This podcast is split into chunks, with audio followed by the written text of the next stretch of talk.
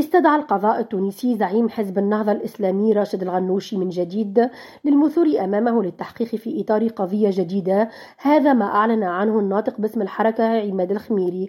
وقال الخميري خلال ندوة صحفية إنه تم استدعاء الغنوشي للمثول من جديد أمام وحدة مكافحة الإرهاب بالعوينة بالضاحية الشمالية لتونس. من جهتها قالت رئيسة المكتب القانوني بحركة النهضة زينب البراهمي بأن الملف المتعلق باستدعاء راشد الغنوشي للتحقيق فارغ وخالي من التهم والدلائل.